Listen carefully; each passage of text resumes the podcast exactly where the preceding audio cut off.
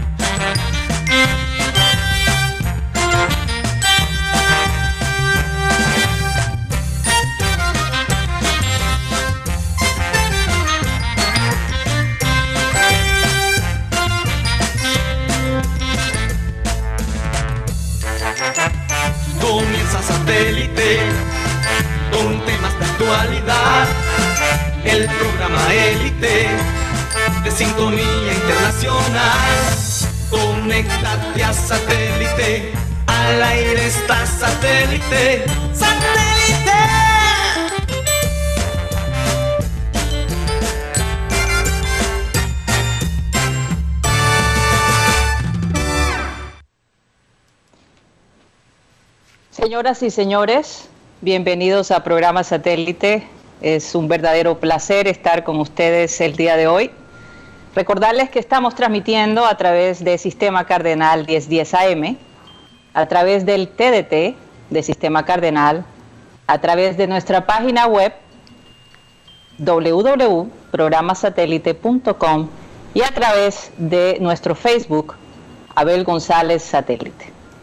Bueno, también recordarles que se pueden comunicar con nosotros a través de nuestro WhatsApp 307 16 0034. 307 16 0034. Hoy estamos transmitiendo desde el estudio B eh, por una cuestión de logística, pero no importa porque nosotros, satélite está acostumbrado a hacer este tipo de cambios y y bueno, hay que, hay que probar de todo, ¿no? Hay que, hay que probar todas nuestras opciones. Vamos a darle la, bienvenida a todos nuestros compañeros. Tenemos a nuestros compañeros en el estudio, a Juan Carlos Rocha, a Benjamín Gutiérrez. Allá en producción está Benji Bula, Tox Camargo, Alan Lara, también está nuestro querido Yayito.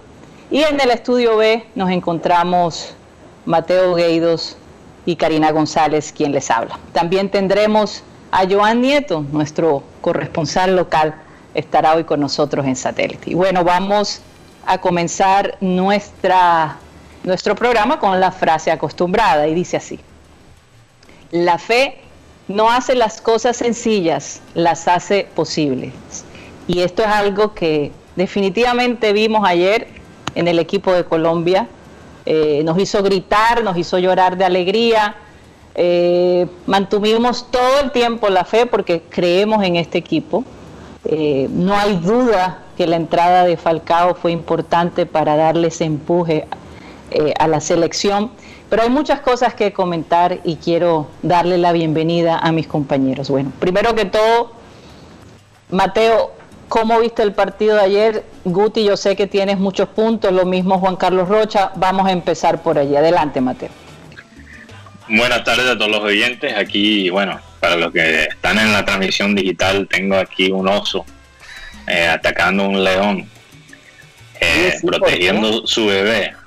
Bueno, no sé, me, pareció una imagen, yo, yo, estaba mirando al último momento cuál era una imagen que podía usar aquí para mi escenario digital y no sé, para mí esta foto representa el partido de ayer un poquito. Fue una, fue una pelea a la muerte. Sí. Y, y, bueno, no comparto de la opinión de personas como a Carlos Antonio Vélez que dice que le dio pena ese empate. A mí no me da nada de pena empatar contra una selección como la de Chile que ha tenido tanto éxito en estos últimos años, que ha ganado eh, Copa Américas que, tiene jugadores que juegan todavía en, los mejores clubes del mundo. Entonces, eh, no me da nada de pena. Ahora, si hay cosas en que mejorar. Y más allá que la parte táctica, yo creo que hay que mejorar un poquito la, fortaleza mental.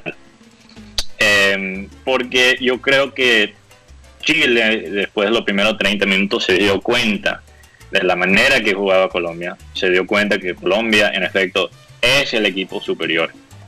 Y ensució el partido, como lo hace Chile cuando Chile no puede ganar por fútbol. Y eso podría sonar como una crítica, pero no es una crítica, de verdad me, me quito el sombrero, yo puedo respetar esa malicia, porque muchas veces esa es la malicia que gana torneos, que, da resultados y, y, para Chile en algunos momentos le ha funcionado y, también es culpa del árbitro, yo creo, de, perder control. Más allá del penal, y podemos ya hablar de eso eh, en un ratico, eh, de esa situación del penal y también del gol de Colombia que fue anulado.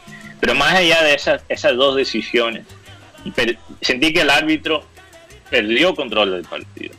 Eh, se dejó manipular por la viveza de eh, de los chilenos y eh, es algo realmente que, que, se puede resaltar de, de, estas primeras dos fechas de las eliminatorias es el, mal arbitraje. También anoche hubieron controversias con, con, el partido de Perú contra Brasil y, y, realmente yo me pregunto cómo es para un, torneo que ya es tan difícil, que ya es tan eh, competitivo, ¿por qué vamos a tener eh, eh, eh, árbitros del mismo continente, ¿verdad? Cuando hay tantas rivalidades. El, árbitro de anoche del partido contra Perú y Brasil, el árbitro era chileno. Y todo el mundo sabe que, los chilenos y los peruanos no se llevan bien. El árbitro de nosotros era argentino. Argentino, y, y, quizás como argentino se sintió intimidado por, por el fútbol que jugó Colombia eh, en esos primeros 30 minutos. Eso, eso todo son teorías mías, obviamente, eso no se puede comprobar, pero ¿cómo sabemos que no es verdad? Entonces yo creo que Conebol tiene que usar árbitros de países neutrales. Pero yo, estoy de acuerdo contigo, 100%. Me sorprendió de todos modos tener un argentino cuando pues la rivalidad de Argentina y Colombia pues siempre ha estado allí. Y, Argentina y Chile. Y Argentina y Chile, exactamente. Pero bueno, adelante, Benjamín Gutiérrez. Ok, recordemos que en la del 2002 se hizo un, una prueba con un director, un árbitro italiano como Pierluigi Colina para un partido Uruguay-Colombia y no le fue muy bien tampoco. Entonces aquí vemos el tema arbitral viene siendo el talón de Aquiles de la eliminatoria. Ha tenido buenos partidos con goles muy bonitos, con una gran faena como la de Ecuador ante Uruguay, pero siempre todo está empañado con el arbitraje. Recordemos que aquí se está usando el sistema VAR y siempre aclaro que no, el VAR como herramienta es muy bueno, pero quien maneja el VAR hace que esta herramienta se convierta en un arma de doble filo. Así como te dan, te quitan. E, en el caso anterior, Chile le quitaron un penalti frente a Uruguay. En este partido podemos hablar de dos jugadas. El, el penalti que para mí es una imprudencia del Lerma, ante todo, y toca al jugador. Y el gol, que todavía me pregunto por qué lo anulan. Exacto. Lo anulan supuestamente por una falta que cometió Lerman, pero revisando bien yo no veo ninguna falta. Y, y, estoy de acuerdo con Guti, lo hemos dicho muchas veces en el programa, que sí, el VAR es una herramienta y sí, la culpa lo tienen los árbitros por la manera que se usa el VAR. Pero también la culpa lo tiene eh, los dirigentes por no crear lo que yo creo que es un sistema eh, justo para el uso del VAR. Por ejemplo, yo creo que si tú vas a anular un gol, si tú vas a anular, un gol, siempre se debería chequear el VAR para verificar. O sea, no se puede anular un gol sin chequear el VAR primero. ¿Cómo así que vamos básicamente a ponerle la decisión simplemente al árbitro cuando él puede chequear y cuando no puede chequear? Eh, eso es eh, demasiado poder para una es Un arma, sí, es un arma de doble filo. Rocha, adelante con tu comentario.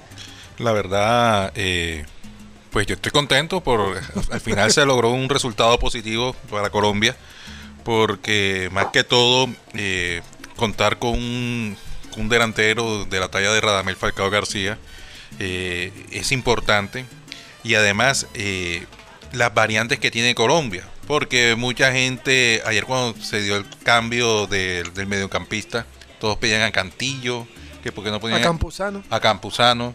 Al final el técnico Queiroz eh, se la está jugando y está saliendo con la suya. Eh, pudo haber sido de pronto eh, una victoria para Colombia. Porque, sí. Efectivamente. Sí, es que además la selección chilena, por más que es un rival duro, en los dos últimos partidos, por lo menos en estas dos primeras fechas, Chile no ha merecido perder, tanto con, con Uruguay como contra Colombia.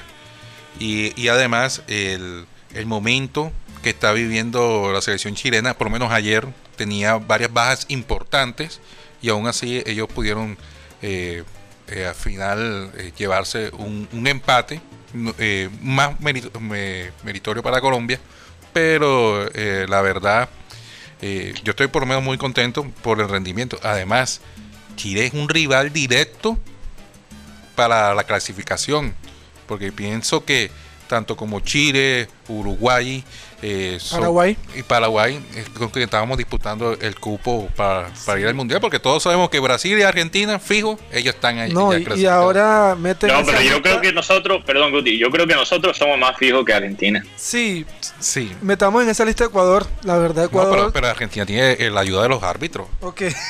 O sea, Y Brasil también, más, más ayuda tiene Brasil. No, y les cuento Bueno, que. precisamente quería que Guti nos contara, porque hay una situación bastante grave en Perú. Los peruanos están molestos eh, con el arbitraje y yo quería que, que Guti nos contara qué es lo que está pasando detrás de todo eso. Hace 10 de la mañana, hora colombiana, este, hay una imagen del chiringuito, con el, en el medio lo voy a decir y todo, donde está el hotel donde estaba el señor Bascuñán y su grupo de colaboradores, y lo tienen acordonado con policía antidisturbio porque la hinchada no lo deja salir.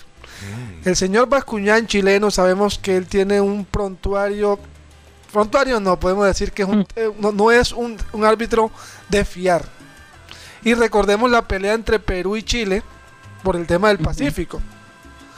Es más, los chilenos dicen, y lo dicen en voz en cuello, que Colombia y y Perú hicieron una treta para sacarlos ellos del Mundial del 2018, en el famoso Pacto de Lima. Sí, y tan- tanto así, hoy Radamel Falcao García, hay bastantes memes con respecto a Radamel, porque él prácticamente fue el, o el que se vio durante el partido ese de Perú-Colombia, eh, secreteándose con, con un jugador de, de- Sí, de con- Perú para, con- para, para que ya se bajaran los, los ritmos de, ese partido. Ajá, ¿y por qué se dio lo del tema de esto del, árbitro? Porque hubo dos jugadas de penalti contra Brasil que parece que no fueron. Y lo otro, dos expulsados del equipo peruano. Una victoria del equipo brasilero, cuatro goles por dos, con un hat-trick de Neymar, que llegó a- que, alcanzó a Ronaldo como máximo goleador de, su, de su selección. Pero un Perú que, pongámosle los ojos, pongámosle la vista a Perú, es un equipo que juega muy bien. Y por eso esta sorpresa en esta, en esta eliminatoria son Ecuador, un equipo muy joven que ha aprovechado lo que hizo en el Mundial Sub-20, y Perú. Bueno, Colombia de, nos muestra muchas cosas que ya podíamos haber visto en la Copa América, pero ya más afianzadas. Sí, de igual sentir que en la banca hay jugadores como, como Falcao, que puede reforzar el equipo, da, da, da, da un fresco tremendo, algo que los chilenos no tenían, de acuerdo a lo No, que... definitivamente. Y, y como mencioné ayer, una de las cosas que me impresiona de, de nuestra selección hoy en día es esa profundidad. Y yo miro, y aunque, mira, lo que dijo Rocha es cierto, los chilenos sí tenían algunas ausencias, pero nosotros también. Mira, ayer faltó Luis Díaz, definitivamente. La ausencia, incluso cuando ya estábamos ganando 1 a 0, yo pensé, "Jo, falta Luis Díaz, falta su velocidad. Porque Isla, que estaba jugando como lateral derecho, eh, tenía básicamente todo e- ese carril abierto eh, por, por no tener, porque Muriel es, es- es obviamente un buen delantero, pero eh, un extremo no es, no es.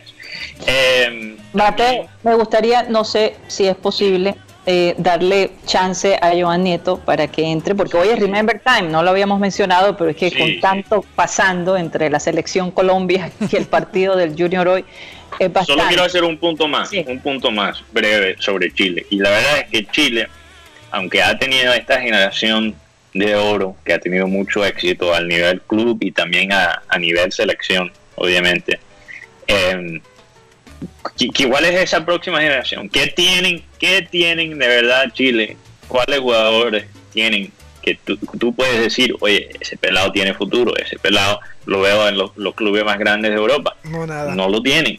Y nada, absolutamente nada. Los únicos jóvenes que ellos tienen son defensa. Entonces, eh, la, verdad, la verdad es que uno se puede dar cuenta que eh, Queiroz tuvo que haberles dicho algo a los muchachos en el segundo tiempo, porque en el primer tiempo los chilenos trataron de, de, de amedrentar, de, de, como de, golpear a los jugadores y bajarle la moral. No, ellos ensuciaron el partido y le dieron un golpe psicológico, no hay duda de eso. Y en estos últimos años Chile ha sido un poquito el bully de Colombia. Pero yo creo que con ese gol de Falcao es como cuando el, el bully empuja al niño y por la primera vez el niño golpea eh, al, al bull. El niño responde. Eh, así se sintió. El niño La experiencia, la experiencia entra. Bueno, vamos a darle entrada a Joan Nieto. Sé que nos tiene una información interesante a propósito del Remember Time, pero también le quiero preguntar cómo vio la selección Colombia ayer. Me imagino que tenías la camiseta y que gritaste junto como todos nosotros en la noche de ayer. Buenas tardes para todos. Eh, pues nada, mención especial para la bestia negra de Chile, Radamel Falcao que muchos personajes nefastos del periodismo nacional llegaron a tildar hasta de exfutbolista. La vida misma se encarga de poner en su lugar a cada quien y darle la razón a quien la tiene. Pega sin miedo. Entonces, no, totalmente. O sea, las cosas hay que decirlas como son. Y entonces, nada, enhorabuena para Falcao, el jugador que, si bien de pronto no se encuentra en un nivel, un nivel superlativo, siempre está ahí eh, colocando todo de sí, eh, haciendo el diferencial y, ¿por qué no, metiendo siempre el pie cuando hay que meterlo para marcar la diferencia? Oye, yo, yo les cuento que yo quedé como ronca del grito que, que metí eh, anoche porque yo esperaba ese gol y se veía cerca. Constantemente veíamos a los jugadores, ya viene, este es, lo sentíamos cerca y cuando Radamel golpea esa bola y entra al arco, eh, eh, eh, la emoción fue grande, porque además era justo, era justo para la selección Colombia. Oye, rápidamente les quiero dar el crédito a un oyente que nos escribió ayer, Sabas Obregón, que él, él dijo, marcador 2 a 2, es un partido difícil. Y así fue. Entonces, un saludo a Sabas Obregón y también les recuerdo a los oyentes que nos pueden escribir al número 307 16 0034 tuvimos que aplazar la rifa un día porque hay un invitado especial, pero eso todavía está ahí pendiente. Que ya hablaremos de él, es un personaje bastante interesante. Él es Alejandro Pérez, comentarista deportivo para la ESPN y también trabajó en Telemundo, además autor de un libro que se llama Más allá de, no, de 90 minutos, muy interesante este libro, sobre todo desde el punto de vista de estrategia, de psicología alrededor de los jugadores. Lo vamos a tener aquí después de los comerciales. Eh, eh, nos va a hablar desde la ciudad de Miami. Bueno, más adelante daremos más información sobre él y él nos contará un poco de su vida. Eh, quiero también mandarle un saludo especial y sé que a un oyente, un oyente que, que siempre ha estado desde el primer día que Satélite comenzó en su segunda etapa, pero ha sido oyente por muchísimos años. Él es Juancho Abuchaibe o Juan Abuchaibe. Eh, en estos días le diagnosticaron COVID y bueno, le queremos todo el grupo de Satélite enviar un saludo especial a él, que se recupere pronto. Sabemos que está en casa, que las cosas están manejables y que bueno, sabemos que va a salir de esto porque es un hombre con mucha energía, con mucha fuerza, es el presidente de la Liga de Tenis del Atlántico, ha movido de todo para mantener esa liga donde está, así que un saludo fuerte para ti, Juancho. Bueno, eh, rápidamente vamos a hablar del Junior Rocha, no sé si tenemos... Eh, eh, ¿Cómo va a quedar hoy la... El partido. El partido, quiénes van a jugar. La nómina, sí. La nómina, sí. No, prácticamente va el mismo equipo que, que jugó su último encuentro. Es decir, Sebastián Viera o estaría Mario Sebastián Viera estaría en el arco. Marlon Piedradita. Dita al lado de Germán Mera. Dita porque ha tenido un buen rendimiento. Y Fabián Biafara. Va a ser el lateral por, por izquierda. Larry Vázquez al lado de Leonardo Pico. Cariaco González. Freddy Nestroza. Teófilo Gutiérrez y Miguel Ángel Borja. Hay un cambio. Hay un cambio. Este, Larry por Didier. Por Didier Moreno. Sí, lo, que estoy, lo, lo, que pasa lo es que, leyendo, sí, eh, sí, lo que pasa es que Didier no ha tenido un buen no tuvo un buen partido frente al Atlético Nacional. yo, yo creo que el tema de Didier Moreno No pasa por un buen la- momento. por la parte mental. No pasa por un buen momento. En América hay una ausencia notable, que es la de Adrián Ramos. Sí. El hombre tiene COVID. Le dio COVID a Adriancho. Eh, entonces, eh, el América eh, van a esperar si cuentan con el arquero. Si llega el arquero, porque está con la selección venezolana, se llama Joel Graterol. Graterol, pero también, también estaría en la- aquí en Barranquilla el, ar- el arquero Eder Chaus. Tendría sus dos arqueros titulares el equipo americano. Pero si no alcanzan a recuperarse, estaría Jason Pinillo. El hombre de la polémica, porque Patriotas dice que este, este, este jugador no estaba inscrito en estos momentos y podría pedir los puntos del partido anterior donde América ganó tres goles por cero. ¿Qué significa pedir los puntos? Quitar los tres puntos a la América, dárselos a Patriotas y luego Tener tres goles a favor. Imagínense. En el fútbol profesional colombiano que se den estas cosas. Eh, Cristian Arrieta. Cristian Arrieta, Adelante. Cristian Arrieta estaría marcando por derecha, Marlon Torres, eh, Juan, Juan Pablo Segovia y Edwin Velasco en defensa, Carlos Sierra, Luis Paz y Rafael Carrascal, los volantes de contención, Santiago Moreno y Dubán Vergara, los extremos, y arriba, eh, en reemplazo de el señor Adrián Ramos. Adrián Ramos, podría estar Juan David Pérez o Santiago Moreno. Ent- se interca- intercambian. Sí. Ok. De este equipo americano que se enfrentó al Junior en, el, en la Superliga, hay, hay varios jugadores de, las, de la región Caribe. Duban Vergara, está Marlon Torres, que es barranquillero, Cristian Arrieta, que si no estoy mal es cartagenero, están los Carlos Sierra, que es barranquillero, está mm, Rafael Carrascal, que es de Montería, entonces hay una buena legión costeña en el equipo americano. Así es. El, el ar- el árbitro de esta noche va a ser eh, Carlos Ortega de Bolívar. Wow, Cartagena City. Sí, él es sobrino de Álvaro Oye, Ortega. recordemos a qué hora es el partido para que la gente no se lo olvide. 8 y 10 de la noche. 8 y 10 de 8 la y noche. 10 como siempre. 8 y Ocho y 10. ¿Qué, diez. qué- qué hora ¿Y a qué hora es Pe- Sí, sí. Pedro del Escamoso? Pedro era escamoso ser como las 10. 10 de la noche.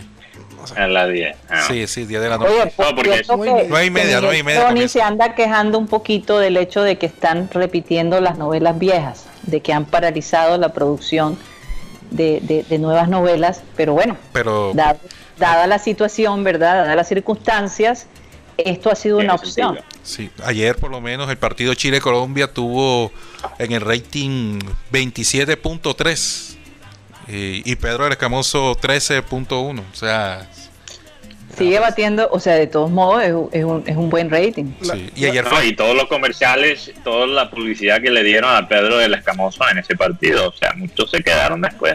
O- Sí. Lo que no sabían que, que la novela había regresado, ahora saben. Sí, y claro. también yo vi, vi muchos memes de, de, de Radamel Falcao como Pedro del Escamoso. Oye, sí, ¿no? Se parece un poco el Se hombre. parecen un poquito. Yo quería destacar ahí dos puntos de la selección antes de ir a comerciales. Más allá de, de lo que pasó en, en el partido, pero como eh, se están diciendo cosas eh, en, en estos medios nefastos, como dice eh, Joan, me encanta esa frase porque me parece muy, muy cierto. Eh, do- dos- cosas. Primeramente, las críticas eh, la, la gente que está criticando a Steven Alzate. Porque, y, y- y de una, cuando él entró, las críticas empezaron, que estaba jugando mal, que después, especialmente después del primer gol de Chile. Yo, yo pienso que la gente incluso llegó al punto que le estaban culpando a Alzate por eh, la embarrada de, cuadrado, y eso no tiene sentido. Lo que pasa es que Alzate no es un mediocampista, no es un mediocampista que, que se impone en el, en el juego. No es un, un campista donde tú simplemente mirando lo que está pasando en la cancha, de verdad puedes apreciar lo que, lo que él trae al equipo. Y lo que él trae al equipo eh, son pases de calidad. Y muy pocas veces pierde la bola. Y eso, para un mediocampo en el sistema de Queiroz, es lo más importante. Entonces, aunque tú no sientes la presencia del salto, Él está ahí haciendo muy buen trabajo y, y, por alguna razón la gente ha destacado a Alzate en Inglaterra por lo que él ha hecho con el club de Brighton. Incluso, como, estábamos comentando fuera del aire, eh, la selección inglesa quería a Alzate. Sí, eh, es. Este, quería lo convenció, que lo convenció. Le convenció, exacto. Le convenció. Y hay que darle chance y esta vaina de siempre criticar, siempre dudar de los extranjeros, siempre, eh, y, también de, colombianos que no son nacidos acá. Y quizás yo tengo mis propias opiniones sobre eso, como yo soy un colombiano nacido eh, en otro país, pues quizás me identifico con Alzate, pero al mismo tiempo yo, yo creo que, que realmente es injusto. Eh, él, no es James Rodríguez, él es Steven Alzate y lo que él tiene que hacer en su papel lo hace muy bien. La otra cosa que quiero destacar es eh, las, eh, las opiniones, para mí que son un poquito ignorantes, mi concepto, lo que es el, fútbol moderno hoy en día, sobre la, posición que juega Juan Cuadrado. Y, no le quiero faltar el respeto a, al Bolío Gómez, gran jugador y gran técnico, que ha, si no estoy mal, ha tenido cinco campañas en mundiales un técnico con mucha experiencia.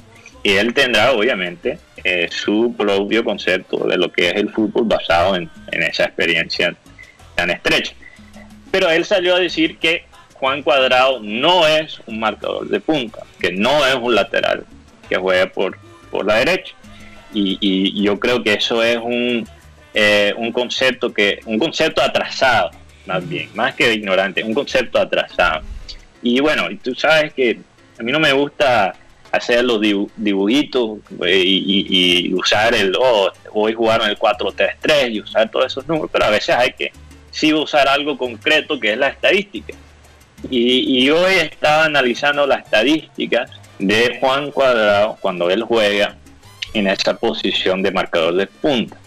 Eh, para su esto, Estas son las estadísticas de Juventus. Entonces, esta estadística es, se llama pases claves es una, la gente ha, encontrado que esa, esa estadística es más útil que, la estadística de las asistencias, porque la verdad es que una asistencia depende mucho de la calidad del compañero que, metió el gol. O sea, si tú tienes un, una ofensa increíble, claro que vas a tener mucha asistencia, porque esos son unos cracks que están en tu equipo. Entonces, pase clave es cualquier pase que crea una oportunidad de, gol, aunque no sea gol. ¿okay? Juan Cuadrado, como lateral defensivo, como marcador de punta, tiene 1.6 pases claves por partido cuando juega en esa posición en Juventus. 1.6. Para, para dar una comparación, Sadio Mané, cuando juega como delantero, estamos hablando de Sadio Mané, uno de los mejores extremos del mundo. Yo creo que se podría decir que él está entre los cinco mejores extremos del mundo. Y él tiene 1.9 pases clave por partido. Sea, estamos hablando que Juan Cuadrado, eh, como un lateral defensivo, crea casi la misma, eh, el, mismo número de oportunidades de, de un crack como Sadio Mané. Entonces, cuando tú tienes un jugador que es capaz de eso y que puede jugar como lateral defensivo, eso es una ventaja para tu equipo. Muy pocos equipos tienen esa ventaja de tener un jugador que puede crear oportunidades de esa posición. Y solo por un error individuo que cometió Juan Cuadrado, eh, eh, individual, individual, perdón, eso no, eso no, eh, eso no quita de lo que él sí hace, lo que él sí trae a esa posición. Y, lo que pasa es que Juan Cuadrado no ha cambiado, es que la posición ha cambiado. Entonces nos tenemos que adaptar a esta nueva realidad. Pero como es que que, que toma esa decisión en, el momento, ¿verdad? Y como es, son los extranjeros que toman esa decisión con Cuadrado, eh, eh, en Europa lo van a criticar siempre. Y, y, no está basado en la realidad del fútbol. Y no está basado en, en lo que es Juan Cuadrado como jugador. Así es. Bueno, vamos a dejar ese pensamiento allí. Nos vamos a ir a un corte comercial y recordarles que cuando regresemos tendremos a Alejandro Pérez autor del libro Más allá de 90 minutos. Ya regresamos.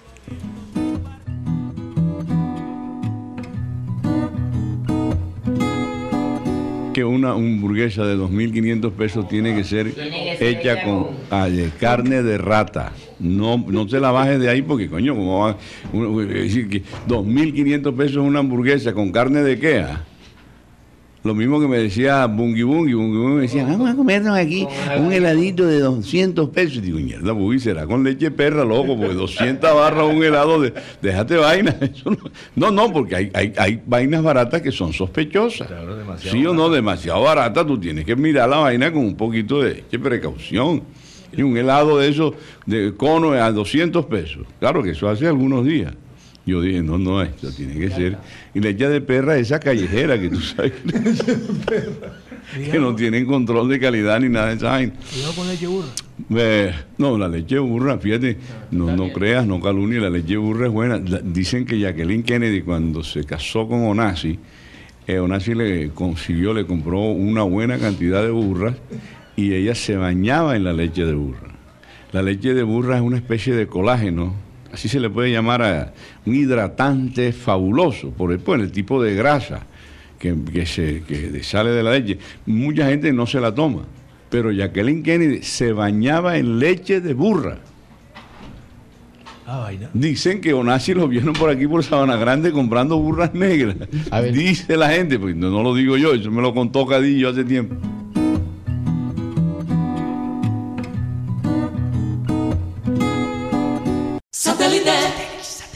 Continuamos en programa satélite. Recordarles que estamos transmitiendo a través de Sistema Cardenal 1010 AM. Y bueno, como siempre, en este momento, exactamente en este minuto, hablamos de todas las personas que nos han escrito en nuestras plataformas digitales. Mateo, adelante, menciónalas rápidamente. Ya tenemos a Alejandro Pérez con nosotros, así que adelante, Mateo. Sí, un saludo a todos esos oyentes eh, digitales que nos alimentan ahí los chats de satélite. Un saludo a oyentes como Jorge Álvarez, que nos escucha desde PBI, Magdalena, Benilda Vergara, eh, Rodolfo Zuloaga, Maelis Charri, que está, como dijimos ayer, en territorio del enemigo, que está en Santiago, Chile. Un saludo para ella. También José Ayala, Cristóbal Rivero, eh, Richard Ballet, que dice, hola, ¿cómo participo en la BIFA? Y eso lo vamos a anunciar mañana. Eh, también un saludo a Abelardo Pico, Nailupe Orozco, Rubén Escobar, Alfredo Cervantes, que nos escucha desde Italia, Juancho Abu Chávez, ya, lo mencionamos. Saludo para, para Juancho y muchas oraciones. Dino Silva, Edgardo Lara, Nicolás Acosta, eh, Frank Rivera, Ana Camargo, Yoli Mengual, Jesús Puerta, Pedro, Pica, Pedro Pico, perdón, y también nuestra oyente muy, muy especial que es Laura Noguera. Aquí Nicolás Acota dice, quise escuchar los análisis de los cachacos, pero todos eran baja caña, desmeritando el trabajo de Colombia. Así es, así es. Menos mal que nos escucha a nosotros. Oigan, eh, eh, Juan Carlos, eh, danos rápidamente, háblanos del churrasquito, por favor, antes de dar comienzo a nuestra entrevista, si nos puedes ayudar con eso. Así es, asadero el churrasquito, especialidad en carnes, cerdos y pollos al carbón. Se encuentran ubicados en, hay tres sedes, en la sede norte Villa Carolina, en el centro comercial de Villa Carolina, en el centro comercial Portal del Prado y en la sede del barrio Oraya en la calle 69C con carrera 32. También pueden llamar al, para pedir domicilios 34430 o al 302 263-4810. Hoy les recomiendo las ricas costillitas al barbecue, mm. acompañada de una rica salsa de ajo. Y adicionalmente eh, también hay jugos naturales, bebidas, sopas eh, y el ejecutivo del día. Recomendado. El churrasquito, excelencia y tradición al carbón el teléfono que es importante para el domicilio. 302-263-4810 y también se pueden, lo pueden encontrar en la plataforma de Rapid para hacer sus pedidos, ya sea en cualquier sector de la ciudad, de Barranquilla. Ya, lo saben. Vamos a darle la bienvenida a nuestro invitado Alejandro Pérez, este cubano que vive en la ciudad de Miami. comentarista deportivo, escritor del libro 90 eh, Más allá de 90 minutos, eh, un libro que habla, eh, hace un análisis de las situaciones que definen el fútbol, su táctica, sus fichajes, y aparentemente duró casi 10 años detrás de, de los grandes equipos analizándolo. Vamos a darle la bienvenida a Alejandro. ¿Cómo te encuentras el día de hoy? Hola Karina, muchas gracias. Estoy encantado de estar aquí con ustedes y de, esta fantástica experiencia. Es la primera vez que estoy en un medio en Colombia, así que genial. Óyeme, tremendo. Bueno, hay dos cosas en ti. Eh, el amor por los deportes y el amor por las finanzas, pero de las finanzas vamos a hablar después. Ok. Cuéntame, eh, ¿de dónde nace ese deseo tuyo y ese amor por, por los deportes, específicamente por el fútbol?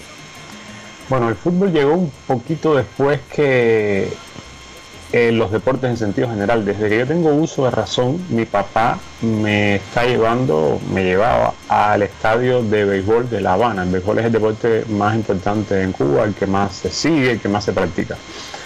Y así comenzó mi amor por el deporte. Desde que yo tengo uso de razón, desde que yo me acuerdo de mis, mis, recuerdos más viejos, por ahí dos años, algo así, tres quizás, pero menos, menos de tres seguro, con dos años y tanto, yo me, me recuerdo a mí mismo sentado en el latinoamericano.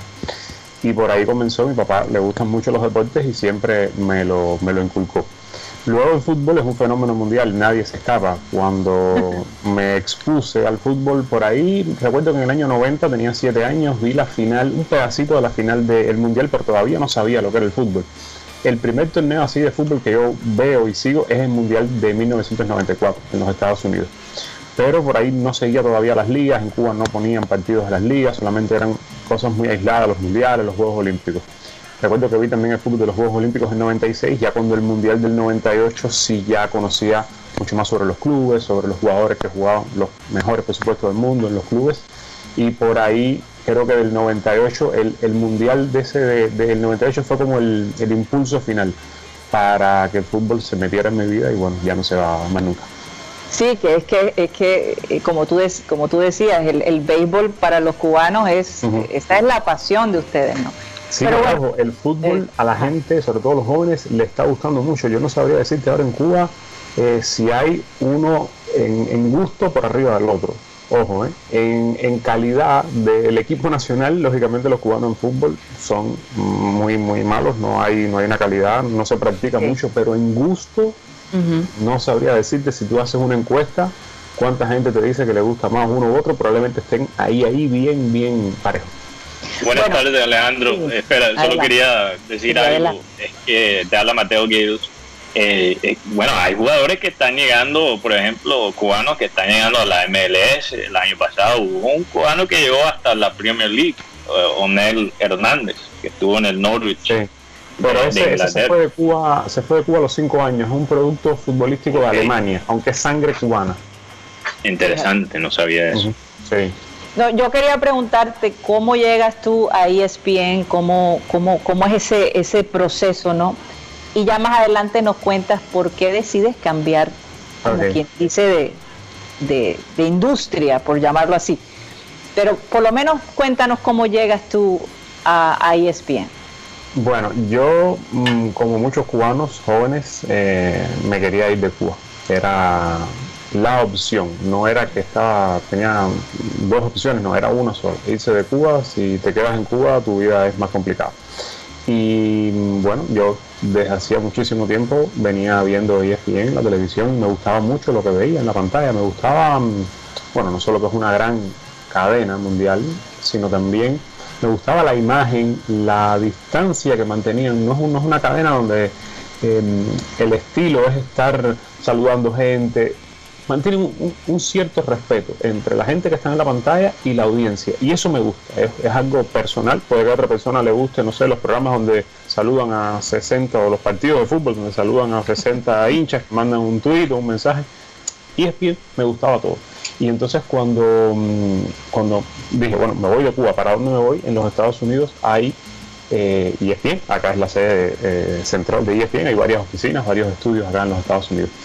Y pues nada, llegué acá. Tengo un amigo que mm, tiene una amiga que en ese momento trabajaba allá la contactamos, ella averiguó, había una plaza para la que estaban buscando una persona, mm, apliqué, me entrevistaron y me escogieron. Eso fue dos meses después de, haber llegado acá a los Estados Unidos. Yo llegué en agosto, en 8 de agosto, y a finales de septiembre ya yo había conseguido un trabajo en O sea, bueno, y cuando, cuando comenzaste, eh, eh, ¿cómo te sentiste? ¿Cómo, ¿Cómo es ese medio? Porque yo sé que como tú, hay mucha gente joven que quisiera hacer lo que tú estás haciendo.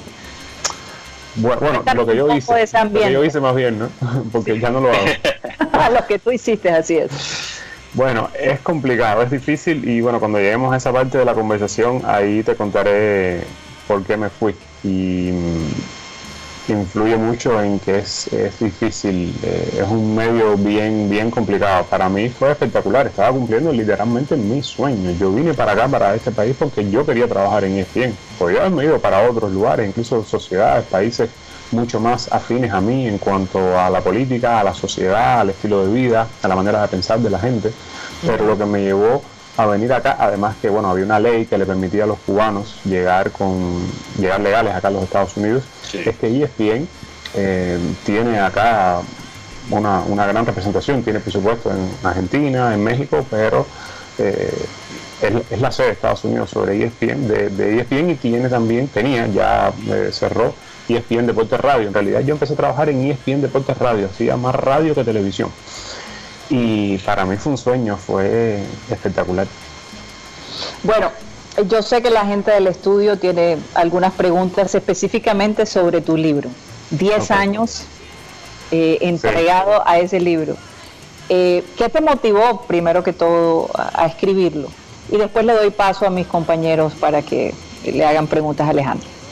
Mira, yo en el año 2007-2008 anoté la cantidad de partidos de fútbol que yo vi en un año, estando en Cuba. Te imaginarás el trabajo que pasaba para ver los partidos, dependía de amigos que tenían antenas ilegales en sus casas, pirateaban la señal, dependía de un amigo que trabajaba en un restaurante donde había ESPN, de un tío que también trabajaba en otro restaurante, en un hospital donde trabajaba mi mamá, que también había canales extranjeros, no sé cómo, pero bueno, había, y yo hice relaciones y ahí veía los partidos. Y recuerdo que en el año 2008, terminado la temporada, terminó la Eurocopa y anoté la lista de todos los partidos que vi, 323, si no me falla la memoria. Contando que hay un par de meses casi que no hay fútbol, porque en la Euro se acaba mitad de julio, después todo el resto de julio no hay casi partidos, los, los jugadores están de vacaciones y las ligas vienen a empezar finales de agosto. Es casi casi un partido por día, los fines de semana había días que yo veía cinco, cuatro o cinco partidos. Empezaba con la Premier League a las 7 y media de la mañana y terminaba quizás con España el último partido a las, de 4 a 6. Y como en el 2009 ya tenía tantas ideas en la cabeza que me, me estaba interesando transmitir eso, escribir eso, publicarlo. Pero eran tantas que dije, esto ya se me van a olvidar, tengo que anotarlo.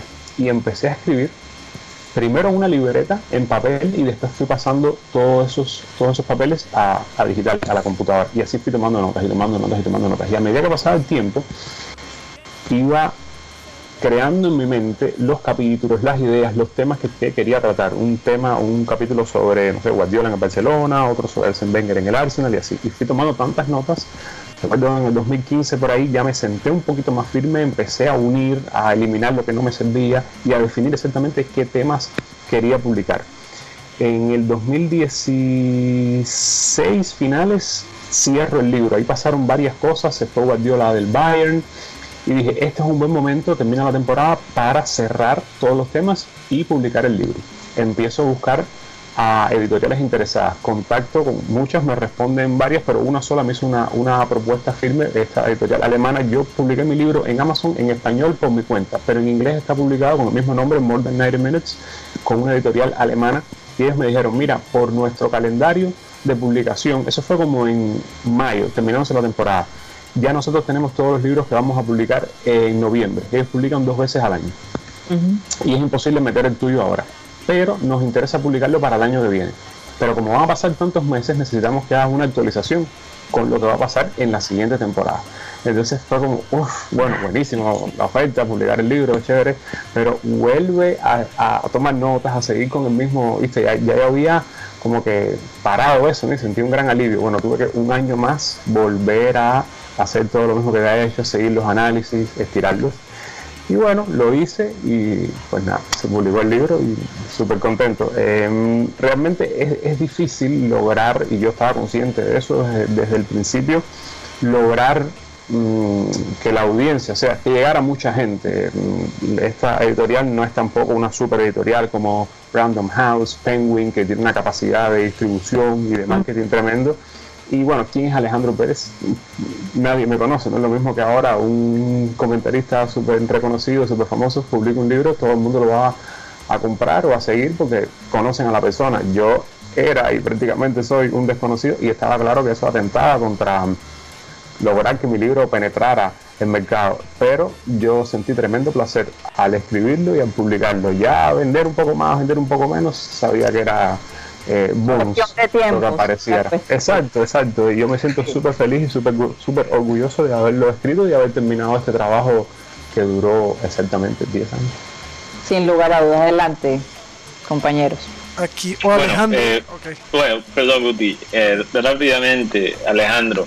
Eh, ¿Cuál, es algo, después de analizar, porque tú mencionas, por ejemplo, Wenger con Arsenal, Guardiola con, Barcelona, el Bayern, esos son equipos que todos son grandes, obviamente, pero en, países muy diferentes. Eh, ¿Cuál fue las cosas como universales que, encontraste entre eh, esos diferentes como episodios de éxito? Eh, sí, ¿cuáles, ¿cuáles son las cosas que tienen en común eh, esas instituciones exitosas en el fútbol. Bueno, yo me enfoqué mucho en mi libro en analizar las decisiones tomadas no solo por los managers, sino también por los jugadores al decidir irse a un club u otro, mm. por los directivos de los clubes al fichar a un jugador o no ficharlo, al dejar ir a un jugador o no dejarlo ir, y ese fue como el, punto de aglutinamiento de todo, de casi todo mi análisis. Por supuesto, analizo cosas tácticas también, muchas, muchas, de Wenger, de Guardiola, de Klopp, pero le di mucha importancia a la parte psicológica, a la parte de la motivación, a cómo manejar humanos. A la larga, ser manager de un equipo de fútbol o ser también el CEO, presidente, director de un, de un club de fútbol, es, manejar personas, es manejar seres humanos y tienes que tener un tacto muy grande, no todo el mundo lo puede hacer, es una habilidad eh, específica. Y yo le di mucha importancia a eso porque además creo que es algo que no, no es tocado comúnmente cuando se habla de fútbol. Hay muchos libros que hablan de táctica, historia de la táctica, pero eso es un poco más frío. Si ahora vengo a decirle a alguien, bueno, mira, eh, tal equipo juega con 4-4-2, pero entonces cuando van perdiendo quitan a un centrocampista y ponen un atacante. Mucha gente habla de eso también en, en artículos y yo quise hacer algo diferente, eh, tocar algo que no había sido abordado, por lo menos no, no había sido abordado mucho en la, en la, literatura reciente sobre el fútbol y esa fue mm, la parte a la que más le presté atención, a la parte de la motivación, de la toma de decisiones y de la psicología en el fútbol.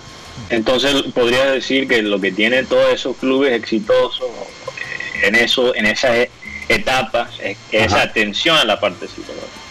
Y eso me, recuerda a, lo que han dicho últimamente de Jürgen Klopp con, con el Liverpool, que salió un artículo hace poquito, no sé si lo viste, que Jürgen Klopp es el, el psicólogo de, Liverpool. Es 70%, 70% psicología y 30% táctica. Si tú motivas a tus jugadores, ellos van a salir y se van a comer al rival, como lo viene haciendo el Liverpool. No es de que yo Klopp le tomó un poquito inyectar esa filosofía, pero desde hace tres años lo mejor que, se juega en el mundo en fútbol. Así es, bueno, vamos a darle cambio a la gente en el estudio. Adelante, Juan Carlos y, Benjamín Gutiérrez. Ok, con la buenas tardes, Alejandro. Tuviste, veo en, el, en la descripción del, libro que uno encuentra en la página de Amazon, hablas de muchos clubes. Tuviste la oportunidad de hablar con gente entre los clubes para hacer lo que es la caracterización del libro y todo esto. Y cuéntanos una anécdota de estas conversaciones. Bueno, realmente el libro fue mi análisis de ver los partidos por la televisión eh, en 10 años. Cuando recién empiezo a cerrar el libro es que empiezo a ir más a los, a los partidos en Europa, pero no, ahora no recuerdo con alguien que haya conversado así. Recuerdo que una vez conversé con Menotti en Cuba, que fue, pero creo que antes de que yo empezara a, a tomar notas, por ahí mitad 2004, 2005 Eh, básicamente fue viendo partidos 300 plus al año y dándole seguimiento a equipos, a jugadores, a técnicos que yo escogí porque me, me parecían interesantes como Guardiola, Wenger, cosas que quedaban para hablar en el tiempo y que podía darle de seguimiento, pero no, no hice ninguna entrevista así, ninguna conversación. O sea, es difícil viviendo en Miami, los Estados Unidos, los jugadores, los técnicos tienen un schedule súper apretado, es, es complicado. ¿Cuál fue la segunda pregunta, por favor? ¿Alguna anécdota cuando estabas escribiendo este libro, alguna cosa que dices, wow, viste un partido y ¡pum! Este puntico me sirve para lo que, lo que quiero escribir. Bueno, por ahí muchos. Eh, algo espectacular para mí fue seguir a, a Jürgen Klopp en el Dortmund los dos años que ganó la Bundesliga. A mí siempre me gusta que los clubes pequeños le ganen a los grandes. Igual por ahí admiro a, ciertos clubes grandes. Cuando estaba Sir Alex Ferguson en el Manchester United, los admiraba muchísimo un club donde salían muchos canteranos, él le daba mucha importancia a los jugadores formados en la academia del club y eso para mí siempre ha sido espectacular, cualquier club que lo haga y los admiraba mucho. Cuando se va a Ferguson, bueno, ya no es el mismo Manchester United, ya no los admiro tanto, creo que han hecho, han cometido bastantes errores o ha cometido Ed Woodward, el, el, Executive Vice President del Manchester United, pero siempre me ha gustado que los equipos pequeños le ganen a los grandes y ver a ese Borussia Dortmund jugando ese fútbol tan loco, porque era un fútbol, no, no, era mucha posesión, sino era mucho contragolpe, quitar la pelota, atacar al contrario. En la Bundesliga se juega bastante rápido, bastante loco. Y me encantó y le puse mucha atención a eso cuando descubrí cómo jugaban y lo que estaban haciendo, las dos ligas que ganaron consecutivas y la final de la Champions que llegaron al año siguiente, para mí fue espectacular y era, era un, un, regocijo tremendo verlos y, y, escribir sobre ellos. O sea, eres antigaláctico. Eh, sí, no me gustan los equipos o los clubes que mm, ganan títulos comprándolos, tipo Manchester City, Chelsea, Paris Saint Germain, el Inter más o menos ahora algo parecido. Eh, no, me gustan los equipos y los clubes que trabajan y que se ganan las cosas eh, a pulso. Ah, exacto, sin, sin fichar grandes jugadores. Que, que ganan los títulos, que compran los títulos. Sí. Pero no sé si Juan Carlos. Sí, claro. Juan... Eh, eh, Adelante. Alejandro, con el cordial saludo, te saluda Juan Carlos Rocha. De estos partidos que te gustaba ver, eh, sí. ¿Tenías algún equipo en simpatía que te, tú decías, no, yo tengo que ir, verlo, porque todos tenemos de pronto un gusto en, en común, por, por, decirlo así, de, de, por algún equipo, por algún jugador? Y de estos entrenadores que entraste a analizar, uh -huh. ¿te sorprendió alguno? ¿De pronto no esperabas que esa persona utilizara tanta motivación? ¿O esperabas que de pronto esa persona fuera de, de otra manera, que trabajara de, de otra manera diferente, Alejandro? Mira, cuando yo empecé a seguir el fútbol, mmm, creo que fue un poco el nombre de la ciudad, el nombre del equipo. Creo que Ronaldo, cuando jugaba, vi a Ronaldo, el, el brasileño, en los Juegos Olímpicos de 1996, inmediatamente ficha por el Barcelona y me convertí en hincha del Barça. Yo soy, ya no tanto como antes, ya soy un poco más realista. Eh, a medida que uno pasa el tiempo, creo que evoluciona en ese pensamiento. Si, si ganan, me alegro, pero si pierden, lo que, lo que hizo el Barcelona el año pasado, estoy muy feliz que le haya pasado todo lo que le haya pasado porque ese grupo está muy mal dirigido. No puedo alegrarme ni ahora, oh sí, están, eh, están mal, pero no que soy. No, no, no, están mal y, y me alegro que les esté pasando eso. Entonces, bueno, partiendo de que tengo una afinidad eh, por el Fútbol Club Barcelona, eh, le di mucho, mucha importancia. O sea, es un club que veo, un equipo que veo constantemente y por eso le, le dediqué bastantes eh, capítulos, bastantes historias de mi libro a Barcelona. No obstante, a través de los más de 20 años que llevo ya viendo fútbol constantemente, me han gustado muchos equipos. Por ejemplo, te hablaba del de Manchester United, de Sir Alex Ferguson, el Tottenham por ahí dos, tres años, 2007-2010 cuando estuvo Harry Redknapp, un pedazo también con Juan de Ramos que ganaron la Copa de la Liga. Con, con, jugadores sin grandes fichajes lograron grandes cosas. Este Liverpool me encanta lo que está haciendo, el Bayern por supuesto, la Juve también, pero es más bien algo puntual por lo que han hecho. Es, es difícil para un club mantener el éxito, mantener el estilo, títulos a lo largo de muchos años. Y por ahí sí, te digo, me han gustado cosas puntuales que han hecho clubes, lo de Sevilla también, que mata gigantes, le gana a muchos equipos grandes sin tener una plantilla y logra renovarse, logra mantener ese, esa, esos títulos constantes. Y una, una anécdota que, que incluí en mi libro y lo hice con bastante con bastante dolor fue cuando Guardiola en el año 2011 trae a Cesc Fábregas del Arsenal. Cuando en los últimos seis meses de esa temporada, que había estado lesionado, creo que Iniesta, Thiago Alcántara, que estaba en el equipo B del Barça, sube al equipo A por la necesidad de que tenían que tener a otros jugadores en el primer equipo, centrocampista, y hace una segunda mitad de la temporada, pero fantástica. Y ya por edad y por posición, él era el relevo natural de Xavi. Thiago nació en el año 91, es 11 años más joven que Xavi. Xavi en ese momento estaba todavía en buenas condiciones, en buena, buena forma física, pero vamos, era año 2011, 2012, ya tenía 32, Xavi del 80. Thiago Alcántara, por la manera en que está jugando por la posición y por la edad, es el relevo natural.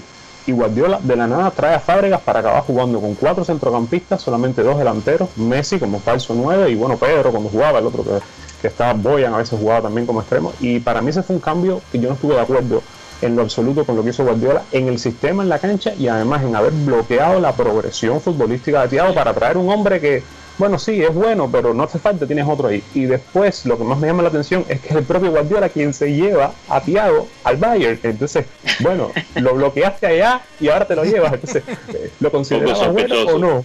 Eso, Sí. eso me sorprendió muchísimo y yo critico a Guardiola por su última temporada en el Barcelona, por cómo decidió hacer las cosas, el camino que escogió para cambiar la dinámica. No puedes jugar igual de una temporada para otra, tienes que hacer ciertos Alejandro. cambios para que los jugadores se motiven. Y eso, de eso hablo en mi libro. Ya casi nos vamos, pero rápidamente, ¿por qué te conviertes en asesor financiero y dejas de ser comentarista deportivo? Rápidamente, tienes un minuto para que nos cuentes eso. Rápido. Porque en los medios no tenía el control sobre mi éxito profesional. Es complicado acá, tienes que tener mucha suerte, depende de muchos procesos, de muchas decisiones que muchas veces no te son favorables. Y yo quiero tener el control de mi éxito profesional y en los medios es difícil. Por eso escogí esta carrera que me motiva muchísimo, porque es muy dinámica también. El stock market hoy es una cosa, mañana es otra. Y estoy súper emocionado y súper motivado con este reto, lo quería, que le he puesto a mi vida. Oye, se nota que eres un hombre de retos, tú lo has dicho. Te Ajá, gusta, sí. te gusta eh, explorar, eh, digamos, campos nuevos. Y de verdad te felicito. Eh, yo espero que tu historia eh, haya llegado al corazón de las personas que nos escuchan. Eh, no hay duda que lo único que no nos pueden prohibir es soñar, ¿verdad? Ajá. Entonces hay que soñar y hay que soñar grande y hay que seguir adelante. Gracias Alejandro Karina. por tu tiempo, un abrazo Gracias fuerte y espero que quedes conectados acá con el grupo de satélite, definitivamente. Seguro, un abrazo muchachos. Cuando quieran, aquí me tienen. Eh, eh, Alejandro, Ok, Alejandro, Gracias, Alejandro. muchas gracias Alejandro. Chao, chao. Alejandro se Chao. parece a Bueno, Alejandro se parece a Sebastián Viera, ¿no? oye, lo iba a decir. Oye, ¿te sí, Solo espero que no sea un reggaetonero. Solo No, no, no, no. No, es el arquero de Junior de nuestra ciudad. No, de es Barranquilla. el arquero. Parece bastante, es el arquero de, de nuestro equipo local junior de Barranquilla. Muy bueno, bien. un abrazo Alejandro, cuídate. Abrazo, chao. Chao. Bueno, ese era Alejandro Pérez, de verdad un chico con, con mucho talento, con mucho empuje. Espero que les haya, agrada- les haya agradado su historia. Vamos a despedirnos de Sistema Cardenal. Mateo, ¿por dónde nos pueden seguir de manera digital para el Clean Clean Digital? Uy. que por Sí, cierto, confírmeme que nuestro querido Pepe Sánchez estará con nosotros. Sí, bueno, eh, no sé si Pepe va a estar con nosotros, pero seguimos por Abel González Satélite en Facebook y nuestras otras plataformas digitales que están en programasatélite.com. Así es. Bueno, nos despedimos de Sistema Cardenal. Recuerden que estamos de lunes a viernes de 1 y 30 a 2 y 30. Muchísimas gracias y nos vemos mañana. Y ahora empezamos el Clean Clean Digital. La media hora sin reservas, sin límites. Comenzamos ya.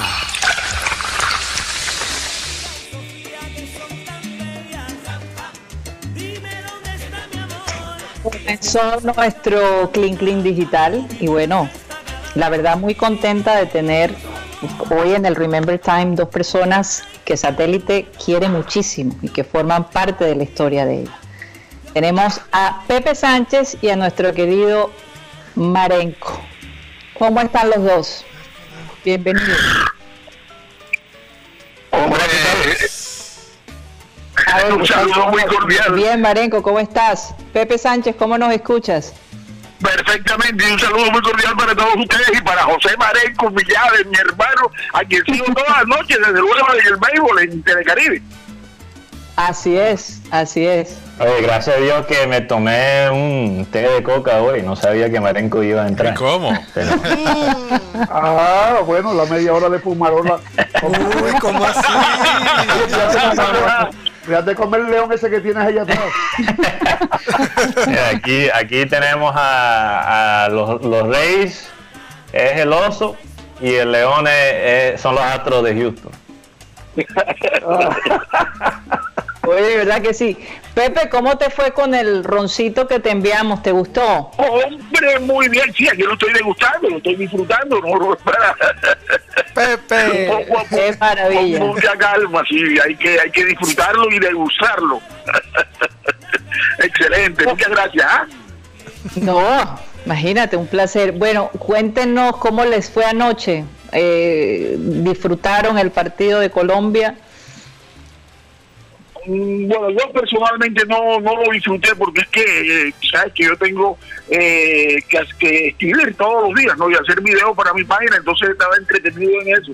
Estaba buscando porque eh, mañana, un día como mañana, 15 de octubre, 15 de octubre, nació Evangelita Torricelli, que fue el hombre que descubrió el barómetro, que descubrió la presión, que descubrió que el aire pesaba, y entonces me enredé con eso hasta las 12 de la noche, no tuve chance de ver el partido.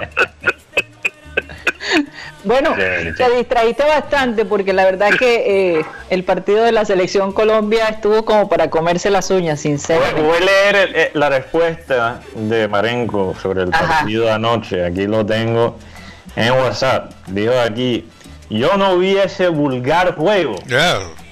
Hombre, Estaba bravo contra los Dodgers. Es lo que dijo Oye, oye, oye, oye, Mateo, hay cosas que son confidenciales que no tienen que trascender. yo, tengo, yo te- yo tengo una comunicación especial contigo que no tiene que trascender al público. Entre otras cosas, porque tengo que señalarte algunas, algunas cositas a ti. Mateo, tú dijiste, me dijiste, quiero que el Heat le gane a, a los Lakers y los salaste, no pudieron ganar. No, yo, yo dije que eso es lo que quería, pero también dije que eso era algo imposible. ahí Yo le llegó la- sí quiero ahí destacar. ahí le llegó sí la quiero-.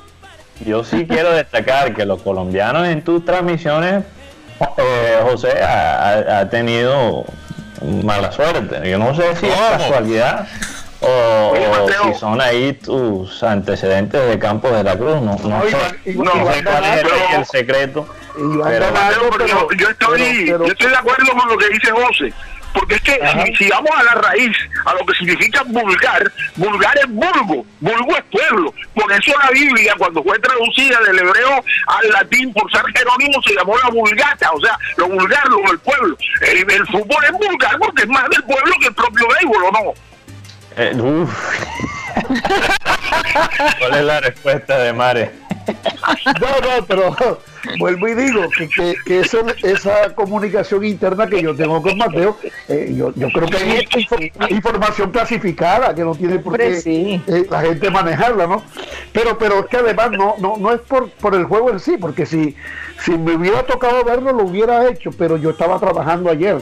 Nosotros Claro. transmitimos, transmitimos el juego de los Dodgers con los Bravos de Atlanta y el juego duró un poquito más de cuatro horas. O sea, eh, eh, a mí me corrió, yo cuando se terminó el juego de los Dodgers y los, y los Bravos, que ganaron los Bravos, yo, bueno, y nos despedimos de la transmisión, yo enseguida pasé para, para el canal Caracol y vi, vi la parte final del juego, estaba perdiendo Colombia, fíjate que llegué yo a la sintonía Mateo y Colombia empata enseguida. Y gol, porque yo, estoy- yo soy colombiano por encima de to- cualquier cosa.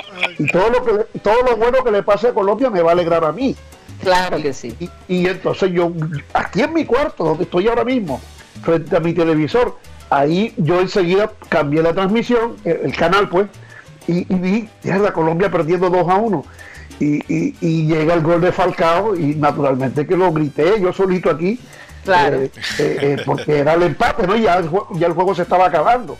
Pero, pero Mateo, pero es que te enredaste con el Junior. Yo, yo, creo- yo creo que tienes que decirle a tu bruja que te devuelva la plata porque no, no te está funcionando. Eh, Pepe, no sé si sabes la historia, pero yo tengo una bruja allá en Campos de la Cruz que, por cierto, es, es prima de Marenco. No, yo, yo, yo le pago, yo le pago a ella eh, un, un, un sueldo todos los meses y, y bueno, yo creo que, que, que Marenco contrató su propia bruja para eh, como, como hacerle ahí la competencia a la bruja mí. Pero la parte que yo no entiendo es por qué tú aceptas la sugerencia de Marenco cuando si es familiar de Marenco puede estar ella trabajando en tu contra. Es que, es que cuando yo la entrevisté para el trabajo, que yo manejo esta vaina de una manera profesional, aunque sea ya el mundo espiritual. Yo le pregunté, o sea, ¿cuáles son? Dame tu currículum, ¿qué has hecho? Dame un, como una, una, eh, un ejemplo de, de un milagro que, que has hecho. Y ella me dijo, bueno, mira a mi primo Marenco, si no fuera por mí, él estaría vendiendo papayas en la calle. Y yo dije, bueno, eso, eso, eso me tiene, eso tiene sentido. Entonces yo, por esa frase, con, confío, obviamente tengo confianza Bueno, pero, en ella. pero eso tiene, esa, esa, esa, esa conversación que tenemos hoy tiene muchísimo sentido. Ustedes saben por qué. Un día como hoy, 15 de octubre, de, o mejor, 14 de octubre de, mil, no, de mil- 14 de octubre de 1503, nació Nostradamus. Fíjate. Claro. Ah, las predicciones de Las predicciones de Nostradamus, que muchas de ellas se han, se han dado. ¿Cuál fue la predicción más famosa de Nostradamus, Pepe? Eh, Entre, entre otras cosas, yo no les creo. Yo las publiqué hoy, publiqué algunas, pero yo no les creo a las predicciones de Nostradamus, porque es que hay que contar la verdadera historia de Nostradamus. Él escribió las profecías. Dicen que, que pero dicen que después se asustó tanto que las enredó. Revolvió una cuarteta con otra para que nadie las entendiera. Y si usted las ve, nadie la entiende. Por ejemplo, yo quiero que alguno de ustedes me descifre esta profecía que dijo Nostradamus. Francia tiene cinco partes por negligencia acechadas. Argel y Túnez están sitiadas por los persas. Barcelona y Sevilla y León caídas. No tendrá la flota por los venecianos. ¿Qué significa eso? Ni idea. No, ni idea, ni idea. Hay que ir a la Sierra Nevada y, y, y- y meternos ahí, no sé, una planta indígena para, para entender, yo creo que... Parece esa estadística de. COVID. Pepe. Parece estadística de COVID. Pero, pero Enredado. está enredado, sí. Pero, pero cuál es como, yo sé que hay, obviamente, hay como eh, concepto Creo que de él predijo eh, un gran apagón en la ciudad de Nueva York, si no estoy mal, Pepe. un apagón. No, no, no, él, él, eh, te voy a leer exactamente lo que dijo con esa profecía de, de las que dicen que fueron las profecías de las Torres Gemelas. La verdad es que yo, yo eh, sí, yo digo sinceramente que estas profecías de Nostradamus no las entiende absolutamente nadie. Por ejemplo, en la, en la profecía de, de la, la muerte de los hermanos Kennedy, fíjense ustedes lo que dice, es que, es que realmente es incomprensible lo que él quiere decir aquí. Fíjense ustedes, dice, brillará el rayo de oriente a occidente, brillará el rayo que cae de día y el otro caerá de noche. Conflictos en Reus, Londres, Etrusca, Bubónica. Dicen que así que es la profecía sobre la muerte de los Kennedy. ¿Ustedes qué entienden ahí?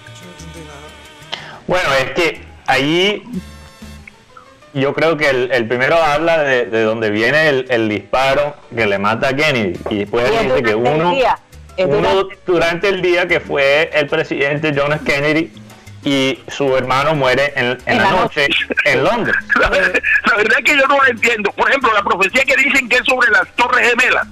Dice, 5 y 40 grados el cielo arderá, fuego acercándose a la gran ciudad nueva. Al instante gran llama esparcida saltará. No sé si eso significará la, la- las Torres Gemelas. No sé, dicen que, que, que es la profecía sobre la ciudad Torres nueva. Gemelas. Sobre la ciudad nueva. Sobre la ciudad nueva. ah, pero fíjate que, que esa vez hubo ataque a Nueva York, pero también hubo ataque al Pentágono. Y yo insisto, yo creo, estoy casi seguro que el avión que cayó, que iba para iba para la Casa Blanca, Casa Blanca, sí. También, fue claro, derribado. fue derribado. yo No, no, ese eh, avión lo con- derribó el mismo No, gobierno de entonces- Estados Unidos para evitar precisamente que llegara a la Casa Blanca. Yo a decir que sí eso fue, sin José. tener pruebas. Eso sí pero- está, O sea, tú, tú eso eres sí una de está las personas que demostrado cree que est- esto fue un invento de, de George Bush, que él lo hizo No, a no, no, propósito. no, no, no, no, no, no, no. Cuando Pero ya la- ellos sabían, la- agencia- cuando él sabía la de la información del primer ataque, la primera torre, después la segunda, y después se dan cuenta de Pentágono. que hay otro ataque en el Pentágono y se, y se sabe que hay un avión que está volando por Pensilvania y que va para Washington. Ellos enseguida, pienso yo, sacaron conclusión, va para la Casa No, no, Blanca. eso, eso, eso, es, eh, Obvio que yo- eso que dices eso tú, nunca se eso divulgó, que dices tú, nunca se sabrá. eso que dice José Manenco es completamente cierto, eso lo reportó la agencia F y lo reportó la propia oficina de información de la NASA, reportaron eso, que el avión había sido derribado precisamente por temer que fuera a estrellarse allá en el Pentágono, eso sí es cierto. Bueno, pero recuerden, recuerden que mucha gente que estaba en el avión también llamó a sus familiares. Y, y ellos básicamente dijeron, eh, sabemos que este avión lo van a estrellar contra la Casa Blanca. Nosotros nos vamos a ir todos contra estas personas. Eh, y parece que hubo peleas internas en el avión mismo. Imagino yo, imagino yo que, eh, que eso que ustedes dicen yo no lo descarto realmente, yo no lo descarto Y es posible. porque hu- hubiese sido peor y la manera como se estrella y en el lugar donde se estrella. Entonces, eh, Dicen, dicen que los, los que estaban en ese avión lo que hicieron es que como eh, los terroristas usaban una herramienta para abrir cajas, eso es lo que usaron en los aviones para como eh, tomar control porque era algo que era permitido en un avión pero todavía le podía hacer un daño a, a una persona. Entonces alguien pudo como quitarle ese, esa herramienta y básicamente tomar control del avión al último momento y por eso no se estrella. Eso es lo que dicen que pasó, incluso hay una película que se trata de Sí, ese se vuelo. llama Vuelo 93. Cuando hay esos, cuando hay esos accidentes aéreos siempre surgen una cantidad de versiones, ¿no? Por ejemplo, el accidente más famoso que se recuerda en Medellín fue cuando murió ahí Carlos Gardel. Carlos hay una Gardel, versión, claro. sí, hay una versión que yo la oí de primera mano, la oí en la casa gardeliana que estaba en esa época cerca al, al zoológico. Estaba ahí la casa gardeliana. Eh, ya la cambiaron, está ahora en Manrique. Ahí estaba, y yo la primera versión que oí de esto que voy a contar la oí ahí, en esa casa gardeliana, eh, tomando tragos. Yo estudié en la Universidad de Antioquia y estábamos tomando tragos ahí. Y oí la versión de que, al parecer, Gardel, el- el- es que el avión, en el antiguo aeropuerto, en el antiguo aeropuerto de Guayabal, ahí el, el avión cuando despegaba, eso se ve todavía, la cola rosa prácticamente como el cerro, uno ve el cerro ahí mismo cuando, cuando el avión va arrancando. Entonces dicen que Gardel se asustó, que Gardel se asustó y entonces el piloto le dijo, y me perdonan la expresión, por esa buena expresión que hay allá en Medellín, el piloto que le dijo, bueno, ¿y qué? ¿Vos sos marica? Y entonces Gardel dice que sacó una pistola y lo mató.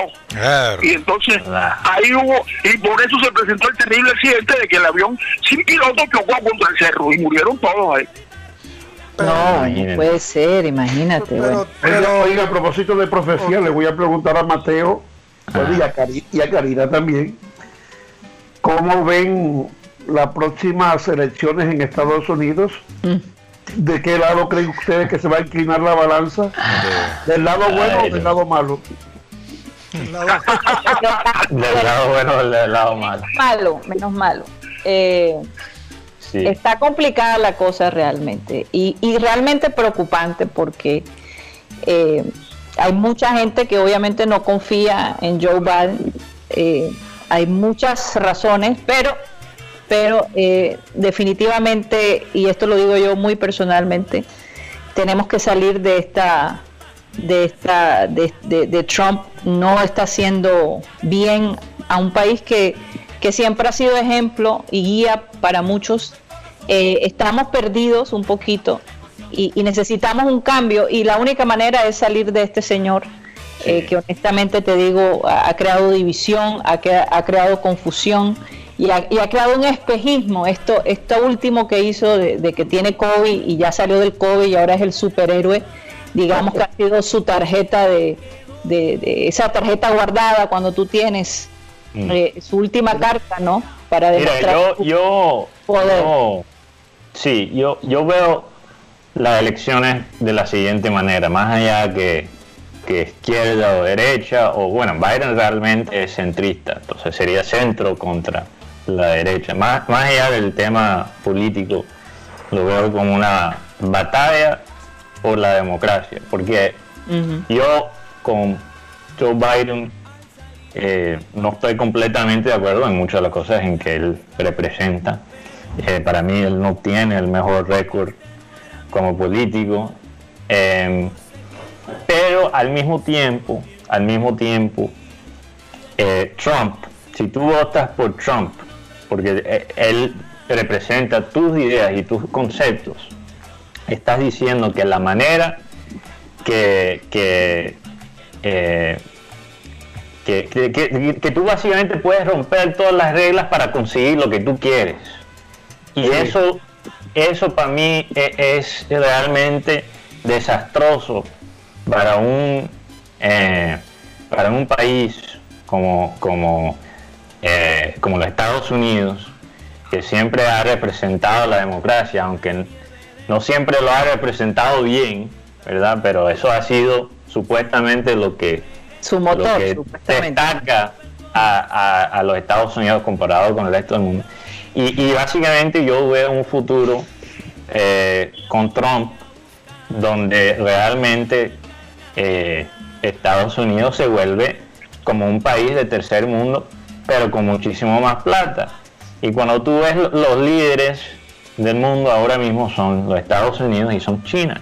Y ya China es un país donde hay una dictadura, donde hay eh, un, un- un gobierno supremamente co- corrupto.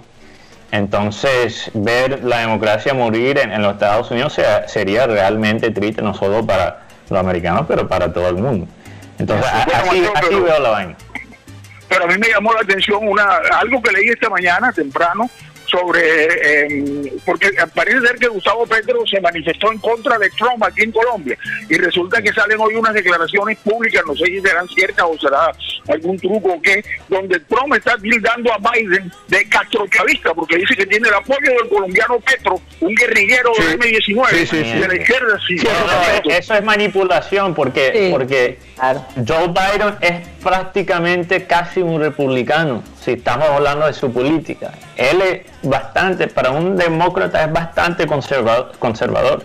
Sí. Y lo mismo tratamos de hacer con Obama. Obama que era eh, más liberal que Biden, pero digamos todavía centro izquierda, lo trataron de pintar por muchos años como un socialista. Y la verdad es que Biden centro centro. Eh, Gustavo Petro esté en favor de eh, o esté en contra de Trump no significa que, que, que Biden, la política de Biden Mira, es parecida eh, a, a la eh, eh, política eh, de Petro. Mateo. Eso es manipulación.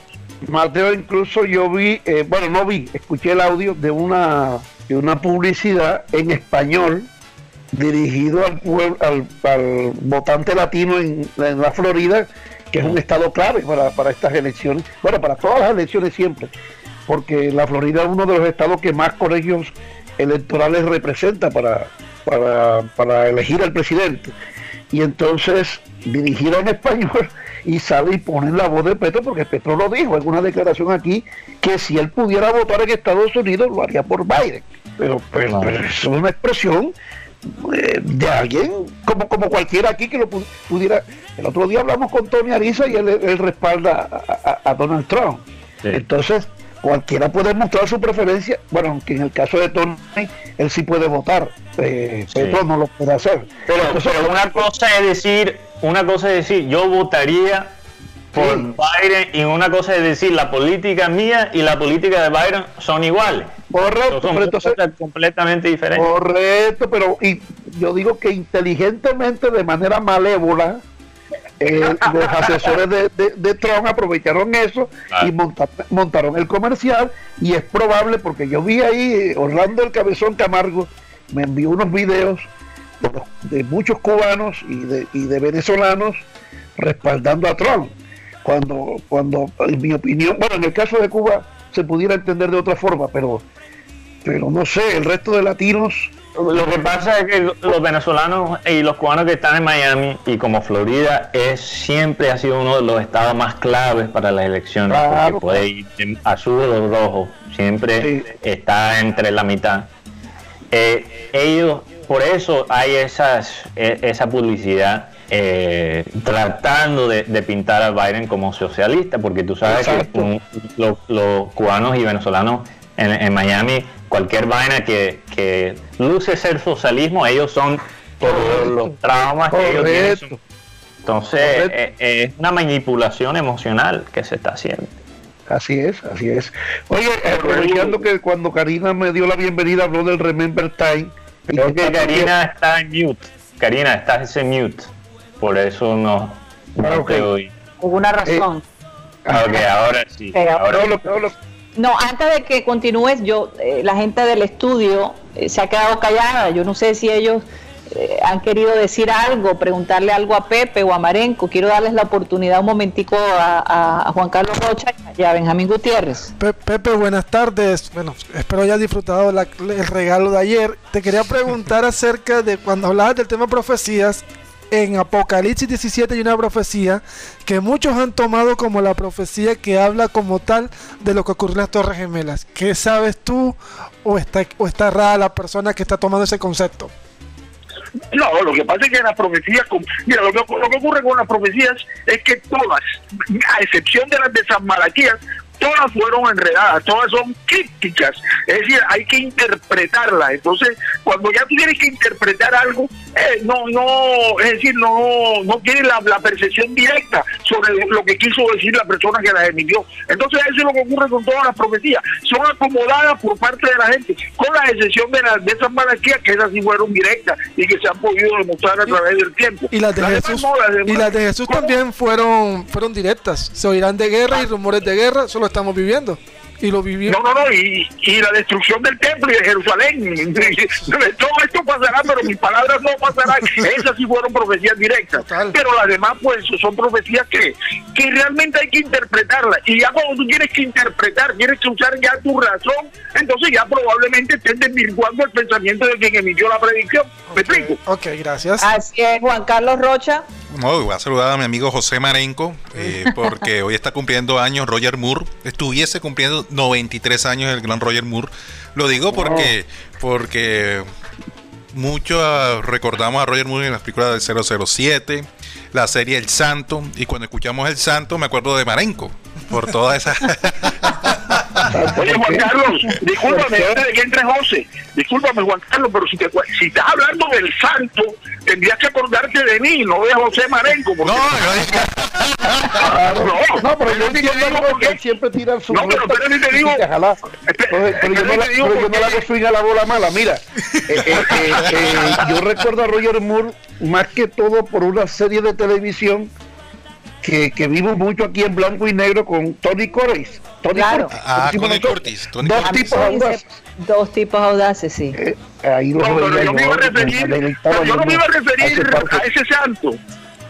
Yo no me iba a referir a ese santo, a, a Roger Moore. Me iba a referir al otro santo, el mexicano, el enmascarado. Ah, el del mexicano. El enmascarado. El enmascarado de plata. Ese fue el más famoso aquí en nuestro medio, claro. Claro, El ¿y ustedes saben qué día? Oye, ¿Ustedes saben qué día? yo tengo que hacer una pregunta a todos, aprovechando que estoy rodeada de hombres, ¿no?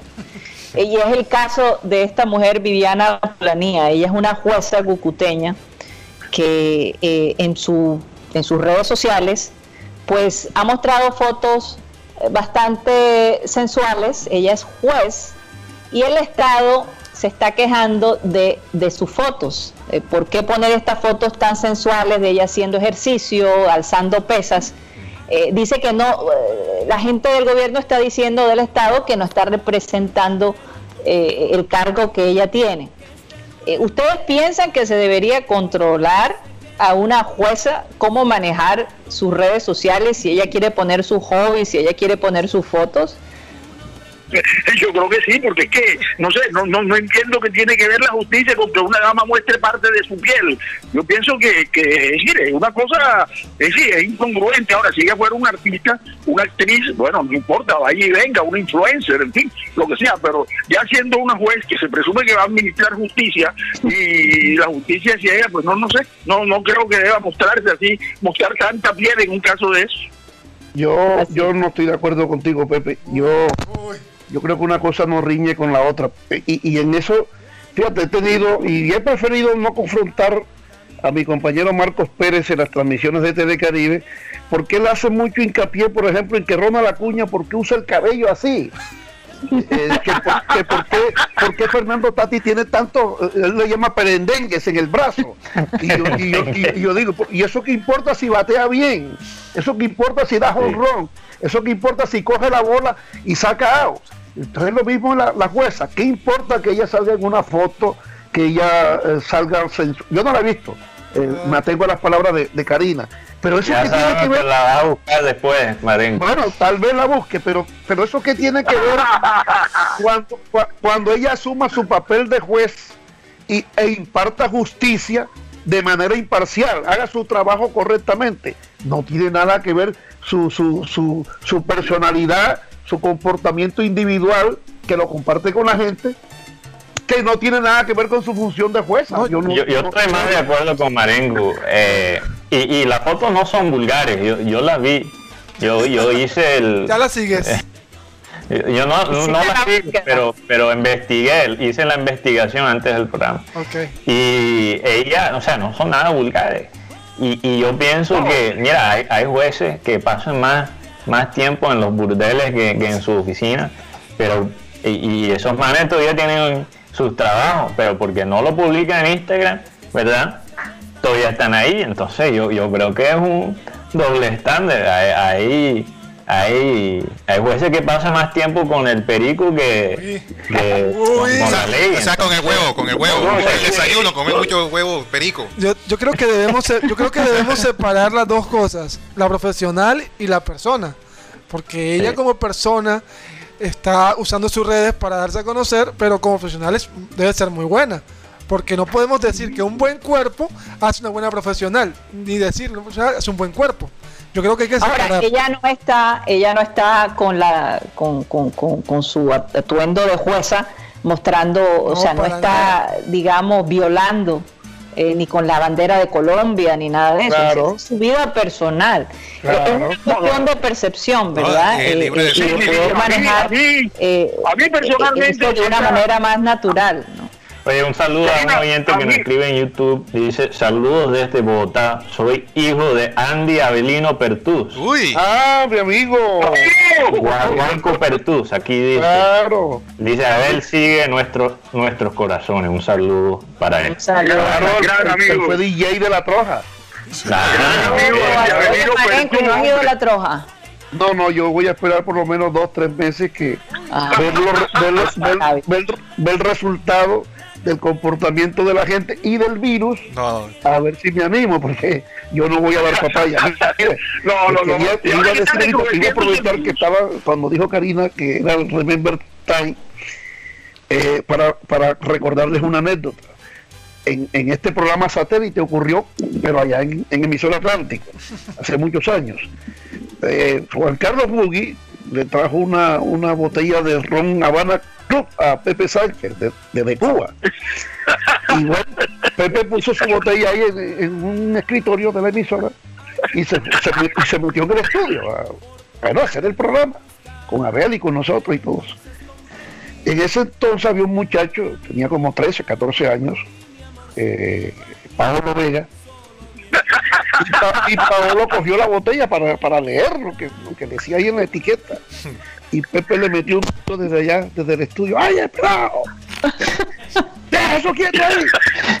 Y Paolo le dijo, Pepe, yo nada más estoy leyendo la, la etiqueta. ¡Que la dejes quieta ahí!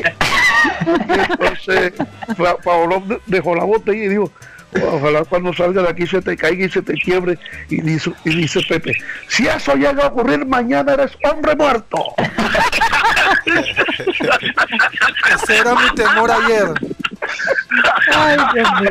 Me imagino que eso no pasó. Me imagino que eso no Pobre, pobre Guti, porque Guti fue el que le trajo No, el- ese era el mi ron tem- a- Ese era mi temor ayer. Este, cuando ¿Por iba en el carro, iba agarrando la bot- agarrando la, la- la bolsa. Yo dije, esto se llega a caer y Pepe Sánchez me, me mata. Así que, Ay, nosotros también. Pepe, pero También, Guti. Oye, pero eh, una pregunta para Marenco. Yo sé que él siempre está pensando en pelota. Eh, ¿cómo así? ¿qué, qué está pasando con los Dodgers, Marenco? Yo realmente estoy sorprendido de, de estos Bravos. Yo sabía que los Bravos eran, eran buenos. eh, eh, Acuña, eh, Ozzy Alvis, eh, Melancón, el lanzador, o sea, es, es un equipo muy competitivo, pero yo no me esperaba que ellos estuvieran ganando la serie de 2 a 0. Eh, ¿qué, qué está pasando ahí? Es, es béisbol, es béisbol, en béisbol ocurren a veces cosas que tú no las puedes entender o no encuentras la explicación eh, más cercana a la lógica. Pero, pero yo te digo una cosa, yo por ejemplo para el juego de hoy yo creo que los Dodgers tienen más posibilidades de ganar que Atlanta. ¿Por qué? Porque ya hoy los Bravos no van a tener ese picho abridor sólido que han mostrado en los dos primeros juegos y que mostraron contra los Marlins y contra Cincinnati. Eh, eh, ayer los Dodgers en la última parte del juego demostraron que pueden hacerle daño al picheo de, los- de- de- de los Bravos. Fíjate que el juego estaba a 7 a 0 y terminó 8 a 7 Sí. y, y con la del empate en tercera base por parte de los Dodgers. Y ese equipo tiene el potencial ofensivo como para cambiar la historia de esta serie. Sí, yo no digo, yo no. Sí, yo no creo, o sea, yo no digo que, que los Dodgers van a ganar, porque ahora mismo están en una, en una situación eh, difícil, comprometida. Pero, pero, pero ellos tienen el potencial como para rebotar y regresar y por lo menos empatar la serie. No sé después del, del, del quinto y sexto juego, del sexto y séptimo juego que pudiera pasar. Pero hay que darle crédito a ese picho abridor de los Bravos de Atlanta, sin duda alguna, ha sido muy hermético. Sí. Eh, eh, ellos hasta ayer tenían 58 innings lanzados y apenas habían hecho seis carreras a- al picheo de los, de los Bravos. Ok. Entonces, Y una pregunta más. ¿Ha- ha- ¿Has visto una decaída tan, tan drástica antes en, en el béisbol como la de Altuve? Porque Eso eso, sí, eh, eh, yo, eh, yo no sé, que vuelvo y te digo, eh, en el béisbol hay cosas que no se pueden explicar porque ocurren y uno no sabe por qué pasan. Altuve eh, en la temporada no cometió un solo error en tiro. No cometió un solo error en tiro. Y de, de antier a- hasta ayer ha cometido tres en tiro. Entonces, imagínate. ¿Qué puede pasar ahí? La, pres- la presión. eh, porque- pero yo no entiendo, porque es que han sido batazos fáciles, Sí. batazos cómodos. No, y, y la trampa de los Astros fue obviamente en la parte ofensiva. No se puede explicar cómo Altuve ha tenido una bajada tan fuerte en, en, en, en- en la parte defensiva. Realmente el, el hombre está pasando por una crisis psicológica fuertísima. Claro, pero además tú has visto, si has visto los juegos de los Reyes, estos señores no necesitan tener una explosiva ofensiva para ganar. Sí. Ellos, te, ellos te hacen dos, tres carreritas y con eso te ganan. Es suficiente, Por- es por- suficiente. por- porque aparte del gran picheo que, que han mostrado todo el año, no ahora, todo el año, están jugando una defensa extraordinaria. Si viste el juego de ayer, Tim Mayer se robó un honrón allá en, en el center field. Sí, y, por eso quiero ver a, a los Reyes contra los Dodgers, son Pero eso que dicen ustedes, eso que dicen ustedes en torno a José Altuve, es una cosa que, que, bueno, mire, en el año de 1960 y 1961, Roger Maris fue el más valioso de los Yankees durante la temporada, tanto en el 60 como en el 61. Y en las dos series mundiales no batió ni siquiera 120. Cosas que ocurren en el béisbol. Sí, no, Sí, eso ha todo ocurrido. todavía peor. Eso No, ha la ocurrido muchas veces, eso ha ocurrido muchas veces. ¿Te acuerdas cuando los Yankees le dieron el contrato grande a Dave Winfield de 25 millones de dólares en 10 años? En ese entonces eso era un escándalo. Y, y- y después en la Serie Mundial contra los Dodgers batió de 24-1. de 24 a 1, sí, a veces pasa, esas son cosas que tiene el béisbol, ¿no? Y eso, eso es impredecible. Sí, Oye, sí. Pepe, ¿todavía te acuerdas de las despedidas tuyas en satélite que las decías en distintos idiomas? Los viernes, más que No, todo. eh, eh, eh, yo, yo la decía en alemán. Eh, quien creó eso, quien creó eso fue Buggy, que me empezó diciendo en inglés, ¿no? Entonces, eh, bueno, entonces después yo no sé por qué alguien siguió y entonces yo dije, bueno, entonces como a mí me gusta el alemán, lo voy a decir en alemán. Gott sei Dank, heute ist Freitag, Tag. Sí, sí, sí, sí. Sí. No, y fíjate que, sí, los viernes, fíjate que en ese entonces mi hijo vino de España con una novia eh, española, pero Sí, concretamente de Valencia. Y en España, en España hay varios, varias lenguas. Nosotros, nosotros conocemos el castellano, pero allá internamente hay el valenciano, hay el, el catalán, catalán. El, vasco. Y así, el, vasco, en fin, hay varias lenguas. Y ella, como era de Valencia, yo la llevé al programa, a ellos dos, pues, lo llevé al programa, y aproveché y les dije, graben en, en graba tú, ella se llama Esther. Yo dije, Esther, hazme favor, grabate el saludo de despedida diciendo gracias a Dios, hoy es viernes, eh, pero en valenciano. Y eso quedó grabado ahí, yo no sé si ustedes tienen ese archivo. Eso quedó ahí. vamos a buscarlo. en, valenciano lo dice ella. Y, ¿Qué año fue eso? ¿Tú eso, eso debió ser como en el 2008, 9, 10, algo así por ahí, no recuerdo bien. Es posible que en esa época todavía el programa no, no pero no, no, pero no, pero eso eso estaba grabado en la emisora, porque eso se repetía. Y, y, y alguna otra Barros, tú eres el que trabaja allá. Yo no manejo grabaciones, pero en algún momento llegaron unas muchachas de la China. Ajá. Y, y llegó, creo que llegaron con un intérprete. Y entonces se les pidió el favor que también grabaran el saludo de despedida y ahí también estaba el saludo en chino.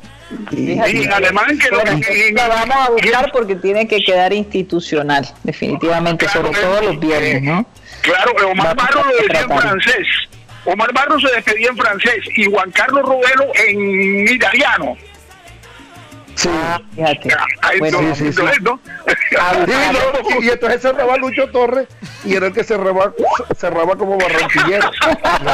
Era cuando decía, ¡Yerda, mi llave! Qué contraste tan tremendo.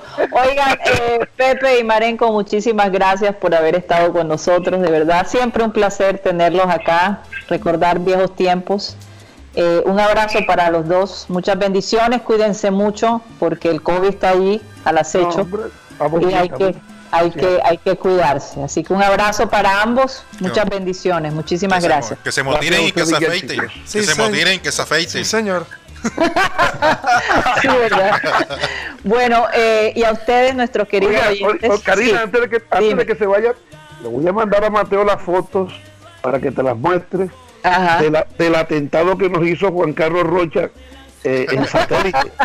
Juan Carlos Rocha nos llevó unas muchachas y van a participar En, el, concurso Miss Tanga.